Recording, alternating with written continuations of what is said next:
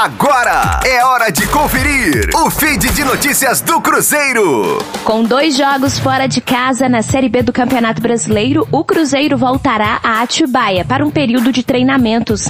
Após a partida contra o Havaí nesta sexta-feira, às 8h15 da noite, no estádio da Ressacada, em Florianópolis, a delegação celeste não voltará a Belo Horizonte e seguirá para a cidade do interior paulista, onde se preparará para o confronto com a Ponte Preta.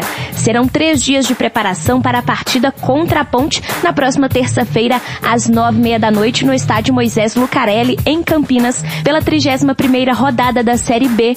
O retorno a Belo Horizonte está marcado para o dia seguinte ao jogo.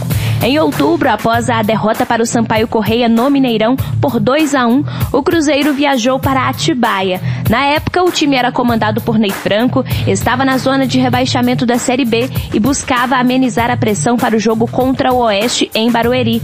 A mudança do local de treinamentos, segundo o presidente Sérgio Santos Rodrigues, foi por causa das condições deploráveis dos gramados da Toca da Raposa 2. Rosane Meirelles com as informações do Cruzeiro na Rádio 5 Estrelas. Fique aí! Daqui a pouco tem mais notícias do Cruzeiro. Aqui, Rádio 5 Estrelas.